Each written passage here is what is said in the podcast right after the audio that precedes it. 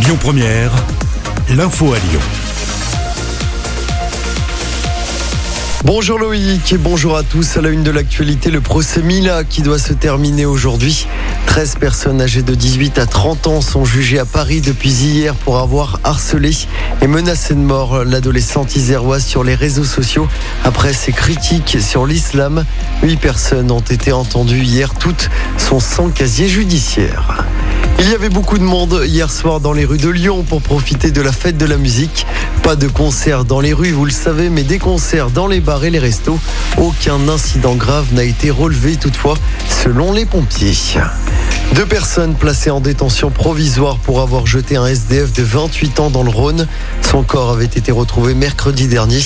Les deux suspects ont pu être arrêtés grâce à des témoins et à la vidéosurveillance. Un appel à témoins avait été lancé. Une fête qui dégénère à l'INSA, ça s'est passé dans la nuit de vendredi à samedi sur le campus de la Doua à Villeurbanne. D'après le progrès, un millier de personnes s'étaient réunies sans en avoir informé ni la direction ni le bureau des élèves. Il y a eu des bagarres, du matériel cassé ou encore des départs de feu. Une enquête est en cours. L'alliance à gauche est actée pour le deuxième tour des élections régionales dans notre région.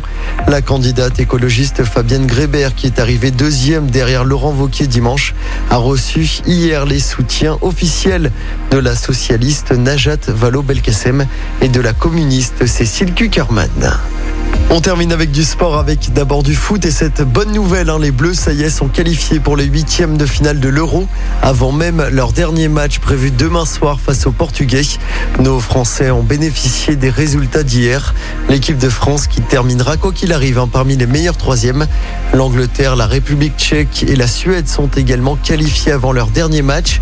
Et puis en basket, l'Asvel qui se qualifie pour le Final Four. En quart de finale hier soir, nos Villeurbanais ont facilement battu Le Mans à l'Astrobal. Une large victoire 97 à 79. La demi-finale aura lieu dès jeudi face à Strasbourg. Et en cas de victoire, l'Asvel affrontera le vainqueur du match entre Dijon et Monaco. La finale de ce championnat de Jeep Elite aura lieu ce samedi.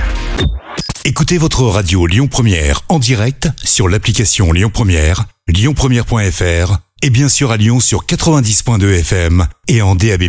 Lyon Première